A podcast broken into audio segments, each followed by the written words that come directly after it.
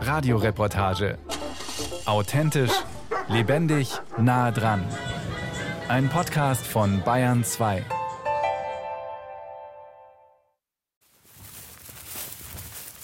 Nur wenige Schritte vom Rand ins Feld und Landwirt Ralf Engel verschwindet zwischen den mannshohen Maispflanzen. Der Kontrollgang kurz vor der Ernte steht an. Dann schälen wir mal einen Kolben und schauen rein. Die hat einen schönen Kolben, einen richtig schönen großen Kolben. Hohe Pflanze, rahmige Pflanze, sagt man da auch, fast schon auf Augenhöhe. Ach, Wahnsinn. Das macht Spaß, wenn man sowas sieht. Das ist ein gutes Maisjahr. Oh ja. Also heuer hat der Mais bei uns im Riesteren immer wieder die Niederschläge gebraucht. Es hätte natürlich besser sein können. Aber trotzdem muss man sagen, es ist ein sehr zufriedenstellendes Maisjahr. Je mehr Körner im Kolben stecken, umso besser. Und umso mehr Futter hat er für seine Bakterien. Ralf Engel aus der kleinen Gemeinde Deiningen im Nördlinger Ries ist Biogasbauer. Aus Mais und der Gülle seiner Schweine macht er Strom. Jetzt, kurz vor der Ernte, befällt den kräftigen Bauern leichte Unruhe, wie er zugibt. Zu wichtig ist die Maisernte für das ganze Jahr. Und leichte Unruhe befällt ihn auch, wenn seine Biogasanlage nächstes Jahr 20 Jahre alt wird. Ja, jetzt findet man das schade, dass einfach aufgrund der örtlichen Lage und den gesetzlichen Rahmenbedingungen uns der Stecker gezogen wird. Denn so wie es bislang aussieht, ist dann mit Biogas auf dem Hof von Ralf Engel Schluss. Obwohl seine Anlage noch einwandfrei funktioniert. Das Ganze rentiert sich künftig kaum noch, erklärt der Landwirt beim Gang über den Hof hinüber zu dem gut drei Meter hohen runden Betonbehälter, dem Fermenter. Der Grund? Nächstes Jahr fällt die Anlage von Ralf Engel nach 20 Jahren aus der Förderung raus. Dann muss er sich mit seiner Biogasanlage an einer Ausschreibung beteiligen. Da ist der Preis pro Kilowattstunde Strom gedeckelt. Bislang noch auf gut 16 Cent. Nach dem Protest von Bauern und Verbänden könnten es mit der Änderung des Erneuerbare Energiengesetzes zwar bald 18,4 Cent sein, aber bisher bekommt der Landwirt 22 Cent. Neben der Schweinemast und dem Ackerbau droht eine wichtige Einnahmequelle wegzubrechen. Da wir leider mit unseren 1000 Mastplätzen und der Fläche keine volle Familie abdecken können, müsste sich jemand von uns einen Zuerwerb mit dazu suchen, wenn wir die Biogasanlage in den Stecker ziehen. Ein Nebenjob für den stolzen Bauern, schwer vorstellbar. Der Landwirt aus dem Nördlinger Ries war von Anfang an bei der Energiewende dabei und baute eine der ersten Biogasanlagen in Nordschwaben. Ich würde sehr gern weitermachen, weil mein ganzes Herzblut steckt ja da drin, sonst hätten wir nicht schon 2000 diese Anlage anfangen zu bauen. Und ich würde sehr gern weitermachen, ja. Aber leider ist für die kleinen Anlagen der Preis, der jetzt ausgegeben wird, nicht mehr wirtschaftlich zu betreiben. Und es tut mir richtig weh. Ralf Engel geht zu einem kleinen Fenster in der Biogasanlage, es gleicht einem Bullauge wie auf einem Schiff. Hier schauen Sie, hier können Sie einen Blick auf die Oberfläche von den Bakterien werfen. Da müssen Sie ein bisschen näher hin, damit es gut Unter einer Abdeckung leuchtet ein Scheinwerfer in den Behälter. Kopf reinstecken und da sehen Sie die Blasen, die sich an der Oberfläche bilden. Da entsteht das Gas hier drin. Schaut fast aus wie so ein bisschen flüssige Lava, die sogar noch ein bisschen blubbert. Nur sind Mais und Gülle in dieser Lava nicht glühend rot, sondern tiefbraun. Das Prinzip beim Biogas? Da drinnen arbeiten die Bakterien für uns bei 42,5 Grad. Die zersetzen die organische Masse, erzeugen Gas und dieses Gas wird in einem ganz gewöhnlichen umgebauten Motor äh, mit einem Generator verstromt und die Abwärme nutzen wir zum Heizen. Die Biogastechnik ist in den vergangenen 20 Jahren, seit den ersten Versuchen einiger Pioniere, mittlerweile hochprofessionalisiert worden. Und besonders viele Biogasanlagen, fast 100, stehen im Landkreis Donau-Ries. Und hier landen die Klagen vieler Biogaserzeuger aus der Region im Nördlinger Landwirtschaftsamt. Denn nicht nur Ralf Engel aus Deiningen, vielen Biogasbauern in Nordschwaben und im Rest von Bayern droht nach der 20-jährigen Förderung bald das Aus. Ich habe erst eine Beratung gemacht, wo, sage ich mal, eigentlich, äh, wo es sehr schlecht ausschaut. Also man muss damit rechnen, dass Anlagen zumachen. Wenn ich da entsprechend große Investitionen tätigen muss, bei dieser Vergütung von 16 Cent, da ist keine Wirtschaftlichkeit mehr gegeben. Sagt Hannes Geithner vom Landwirtschaftsamt, der die Sorgen der Biogasbauern teilt. Ich begleite eine gewisse Anzahl von Betrieben, mache eine Betriebszweigauswertung und ermittle dort die Vollkosten. Und im Durchschnitt der Betriebe liegen wir deutlich über 18 Cent Vollkosten der Betriebe. Dann sind wir praktisch eigentlich schon im Schnitt der Anlagen an der Kante. Oder längst drüber hinaus. Denn wer sollte seine Anlage weiter betreiben, wenn sich mit den gut 18 Cent pro Kilowattstunde Strom gerade einmal die Kosten decken lassen, aber eben noch nichts verdient ist? Der Fachverband Biogas lobt zwar einige Verbesserungen in dem jetzt überarbeiteten Gesetzesentwurf, der noch vor Weihnachten verabschiedet werden soll, wie zum Beispiel die Erhöhung der Vergütung auf 18 Cent pro Kilowattstunde Biogasstrom, insgesamt reiche das aber noch nicht. In einem düsteren Szenario des Interessenverbandes könnten immer mehr Anlagen schließen. In 15 Jahren wäre die letzte von heute knapp 10.000 Biogasanlagen in Deutschland dicht. Tatsächlich ist vergangenes Jahr erstmals die Zahl der Anlagen gesunken um 168. Auch Hannes Geithner vom Landwirtschaftsamt treibt dies um. Er schätzt den Energiemix der Erneuerbaren, zu dem auch das Biogas seinen Teil beiträgt. Jeder Energieträger hat eine Stärke. PV hat es im Sommer in der Sonne, Wind. Wir haben mehr Windaufkommen im Winter in der Übergangszeit, Herbst, Frühjahr. Bei Sommer, Sonnenschein, da stehen die Windradl und Biogas, sage ich mal, als bedarfsgerechte Energiequelle. Denn die Bakterien arbeiten 24 Stunden am Tag und die Stromerzeugung lässt sich sogar steuern. So kann genau dann Strom produziert werden, wenn der im Netz fehlt. Biogas sozusagen als Puffer in der Energiewende. Flexibilisierung heißt das Zauberwort. Wie das genau funktioniert, sieht man 40 Kilometer südlich vom Nördlinger Landwirtschaftsamt in Dillingen. Die Biogasanlage von Eduard Berchtenbreiter fällt auf. Denn die halbrunde graue Kuppel über der Anlage ist viel größer als anderswo. Ja, das ist ja Ziel. Äh, flexibler Anlagenbetrieb heißt ja, das anfallende Gas zu speichern und dann erst zu verstromen, wenn die Börsenstrompreise dann höheren Ertrag erwarten lassen. Und wir können halt bis zu 24 Stunden das äh, produzierte Biogas speichern. Sind jetzt hier auf der Anlage in Summe ca. 8000 Kubikmeter. Bei vielen Anlagen läuft es noch so. Das Methangas, das die Bakterien produzieren, wird zeitgleich von einem Blockheizkraftwerk, also einem Motor, verbrannt und in Strom umgewandelt. Gleichbleibend 24 Stunden am Tag. Der Motor hat so viel Leistung, dass er die anfallende Menge Gas genau passend verbrennen kann. Bei Eduard Berchtenbreiter stehen, vereinfacht gesagt, drei Motoren. Die stehen manchmal komplett still und manchmal laufen alle drei gleichzeitig, um in kurzer Zeit möglichst viel Gas aus der großen Haube zu verbrennen. Natürlich dann, wenn Strom gerade knapp ist und der Preis an der Strombörse hoch. So wie in diesem Moment. Ah, jetzt läuft der Motor, jetzt hört man Wann es sich lohnt, das entscheidet eine vom Landwirt beauftragte Firma.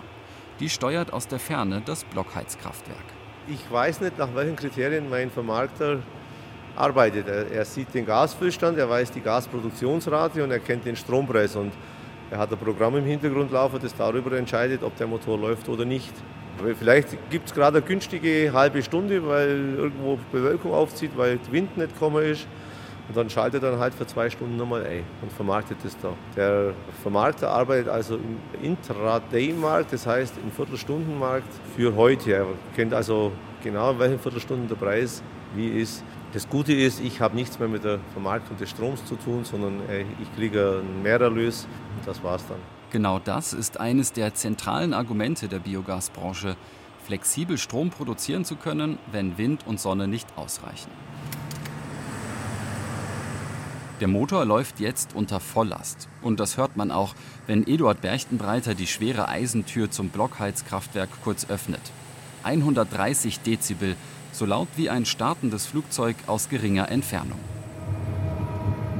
Zum täglichen Rundgang von Eduard Berchtenbreiter gehört auch die automatische Fütterung der Biogasanlage, wobei das offenbar schnell erledigt ist. Das hört sich jetzt vielleicht blöd an, aber ich weiß, wie meine Biogasanlage sich anhören muss, wenn ich morgens reinkomme. Wie riecht sie, wie hört sie sich an und damit weiß ich schon mal, ob es gut ist oder nicht. Und wie, wie riecht es und wie hört es sich heute an? Ganz normal, also heute ist alles okay. An diesem Morgen fährt ein Mitarbeiter mit dem Traktor gehäckselten Mais aus dem Silo in einen offenen Container. Fast 30 Tonnen passen da hinein. Eine Förderschnecke schiebt dann den ganzen Tag über immer wieder ein bisschen frisches Material in den Fermenter zu den Bakterien. Das meiste geschieht hier vollautomatisch. Das Umrüsten auf diese flexible Stromproduktion wird staatlich gefördert. Eigentlich sollte so mal die Zukunft der Biogasanlagen aussehen. Doch es gibt ein Problem. Das flexible Stromverkaufen rechnet sich kaum. Erst bei mehr als 20 Cent Börsenpreis lohnt sich das Einspeisen im Viertelstundentakt. Zwar kann der stark und schnell schwankende Strompreis an der Börse ganz, ganz selten auf bis zu einen Euro steigen. Im Schnitt liegt er aber nur bei 3 Cent pro Kilowattstunde. Dementsprechend niedrig ist auch der Mehrerlös, den das flexible Stromproduzieren Landwirt Eduard Berchtenbreiter durchschnittlich bringt. Wo wir geplant haben, waren wir bei 1,7 Cent und momentan liegen wir leider nur bei 0,6 Cent, was mehr Erlös ist.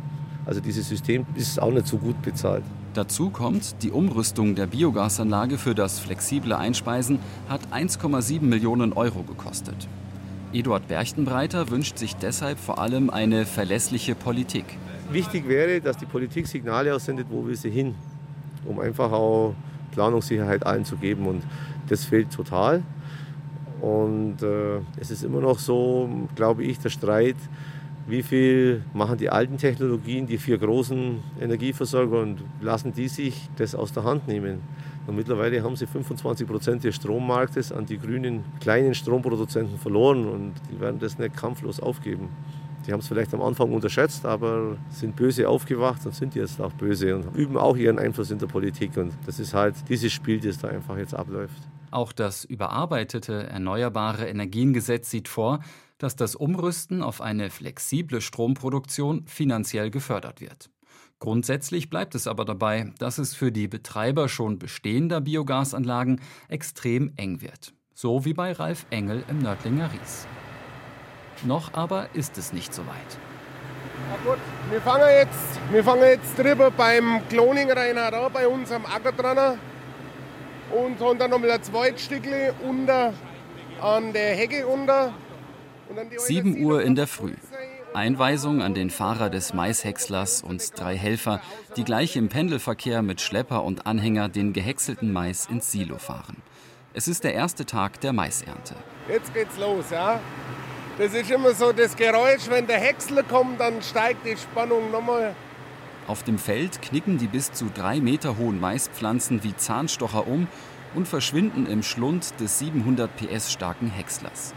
Über ein Rohr rauscht oben ein grüner Strahl der gehäckselten Pflanzen auf den Anhänger von Ralf Engel, der seinen Schlepper versetzt schräg hinter den Häcksler steuert. So ein guter halber Meter ist da teilweise gar nicht dazwischen, oder? Ja, manchmal 20, 30 Zentimeter, wenn man dahinter herfährt. Die Biogasproduktion in der Region ist nicht unumstritten. Der verstärkte Maisanbau hat die Landschaft nachhaltig verändert. Im Landkreis Donau-Ries wurde in den letzten Jahren so viel davon angebaut wie noch nie. Laut Zahlen des Landwirtschaftsamtes mehr als 17.000 Hektar. Das entspricht fast jedem dritten Acker. Bayernweit sieht es ähnlich aus. Hartnäckig hält sich daher der Vorwurf der Maiswüsten. Zwar gab es schon vor 30 Jahren Spitzen beim Anbau von Mais, so viel wie heute war es aber noch nie. Das liegt natürlich an den Biogasanlagen, aber nicht ausschließlich. Mais wirft einfach einen hohen Ertrag ab und ist leicht anzubauen. Viele Bauern füttern heutzutage ihre Kühe und Rinder verstärkt mit gehäckseltem Mais. Den Vorwurf der Maiswüsten kennt Landwirt Ralf Engel natürlich auch.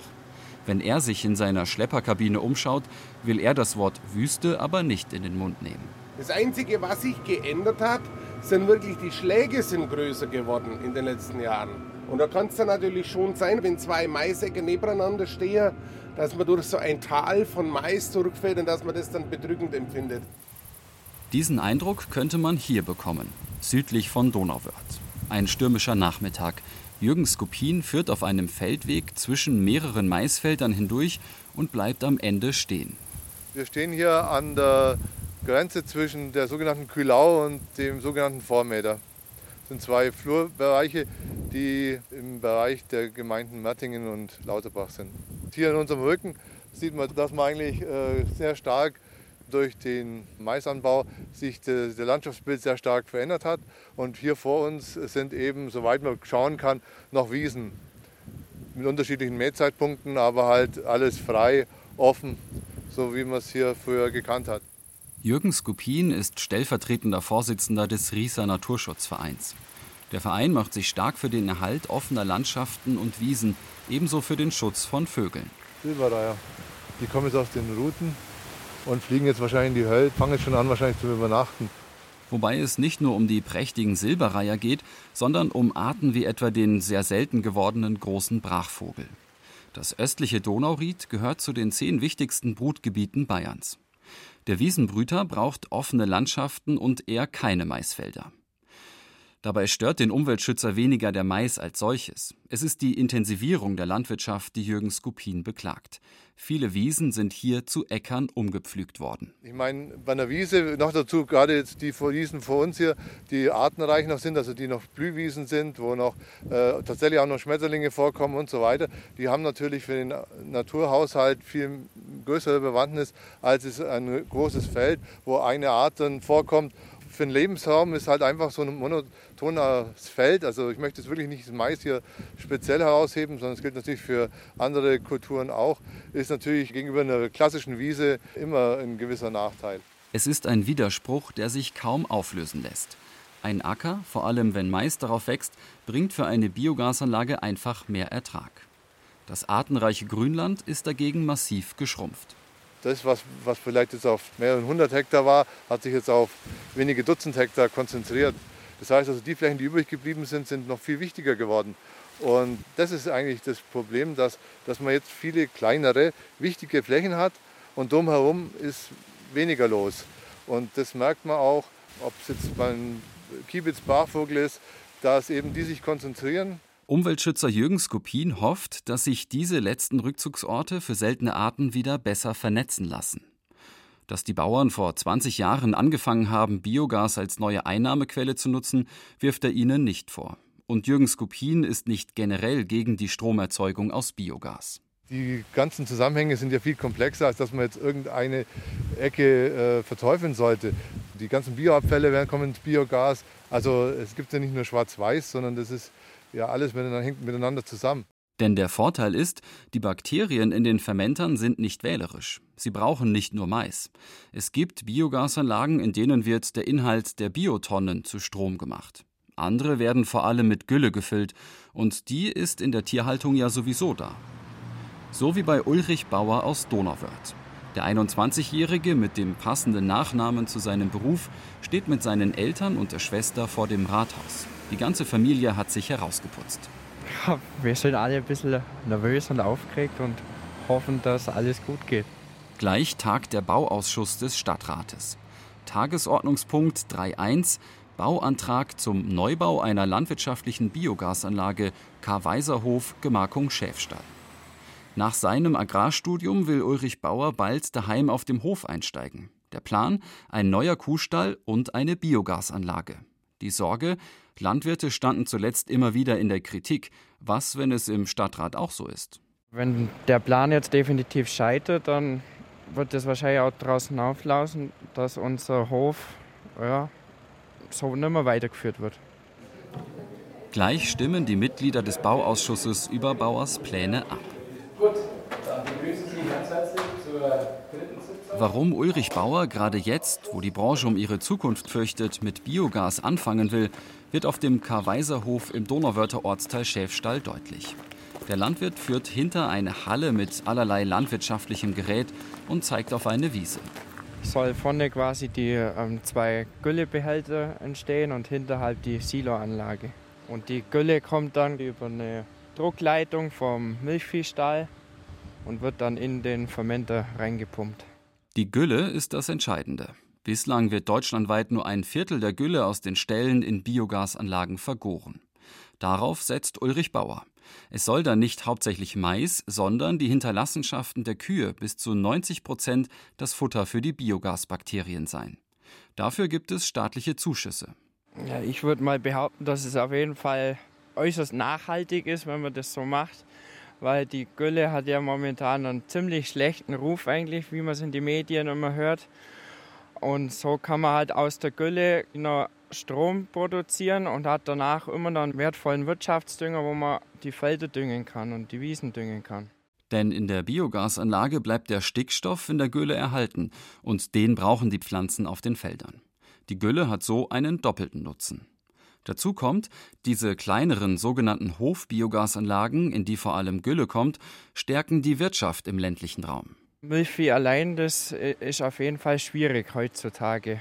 Vor allem mit den Preisschwankungen beim Milchpreis weiß man halt nie, was passiert. Und bei der Biogasanlage ist halt die Strompreisvergütung jeden Monat gleich und es kommt jeden Monat der gleiche Geldbetrag aufs Konto. Die Sitzung des Bauausschusses in Donauwörth ist mittlerweile beendet. Landwirt Ulrich Bauer ist erleichtert. Ja, es gab eigentlich niemand, der was dagegen gesagt hat, sondern wenn dann hat dafür Sprüche gegeben. Und das stimmt mir eigentlich schon positiv, weil man sieht eigentlich doch, dass noch Leute hinter einem stehen. Die Stadtratsmitglieder haben für Ulrich Bauers Projekt gestimmt. Für ihn hat Biogas voraussichtlich noch eine Zukunft, während es im Nördlinger Ries nicht so gut aussieht. Bei Ralf Engel, bei dem schon nächstes Jahr Schluss sein könnte mit Biogas, liegt der gehäckselte Mais jetzt im Silo. Fast geschafft, jetzt noch richtig schön zudecken, dass es luftdicht bleibt.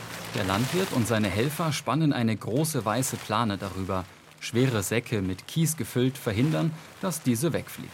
Auf diese Weise bleibt das Futter haltbar.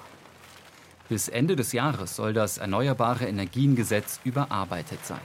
Statt 22 Cent pro Kilowattstunde Strom bekäme er dann nur noch gut 18 Cent. Möglicherweise zu wenig für Ralf Engel.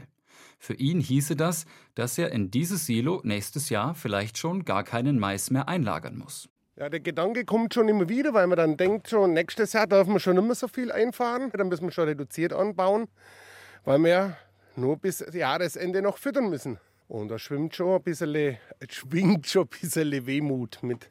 Vor allem, weil wir bei den Pioniere mit dabei waren, bei den ersten, die bei uns im Landkreis baut haben. Und dass wir eigentlich der Erste sind, der die Anlage stilllegt, das tut schon weh. Sollte dieser Fall eintreten, muss sich Ralf Engel wohl oder übel einen Nebenjob suchen. Das macht ihn wütend. Wie es immer in der Politik ist, die kleinen Leute vergisst man und lässt man verhungern. Und die großen Konzerne, die schreien auf, drohen mit Arbeitsplatzverlust und dann kriegen sie wieder Geld. Wenn ich bei Kohle Umweltschäden und so weiter, die Entgiftung und alles mit rechnen, bin ich teurer. Bei Strom aus Kohle oder Erdgas sind die Umwelt- und Klimaschäden tatsächlich kaum eingepreist. Den Preis dafür zahlt nicht der, der den Strom verbraucht, sondern die Gesellschaft insgesamt. Will man das ändern, müsste die Kilowattstunde Strom aus fossilen Quellen deutlich teurer sein. Bei Strom aus Braunkohle zum Beispiel kämen dann 23 Cent pro Kilowattstunde obendrauf, so eine Berechnung des Umweltbundesamtes. Zwar müsste dann Strom aus Biomasse auch 9 Cent teurer sein, Schließlich stoßen zum Beispiel die Traktoren und Häcksler bei der Ernte auch klimaschädliches CO2 aus. Unterm Strich wäre Biogas aber konkurrenzfähig. Welche Rolle Strom aus Biogas im Energiemix künftig spielen soll, ist damit eine rein politische Entscheidung. Eine Entscheidung, die auch über die Zukunft vieler Landwirte im Nördlinger Ries entscheidet.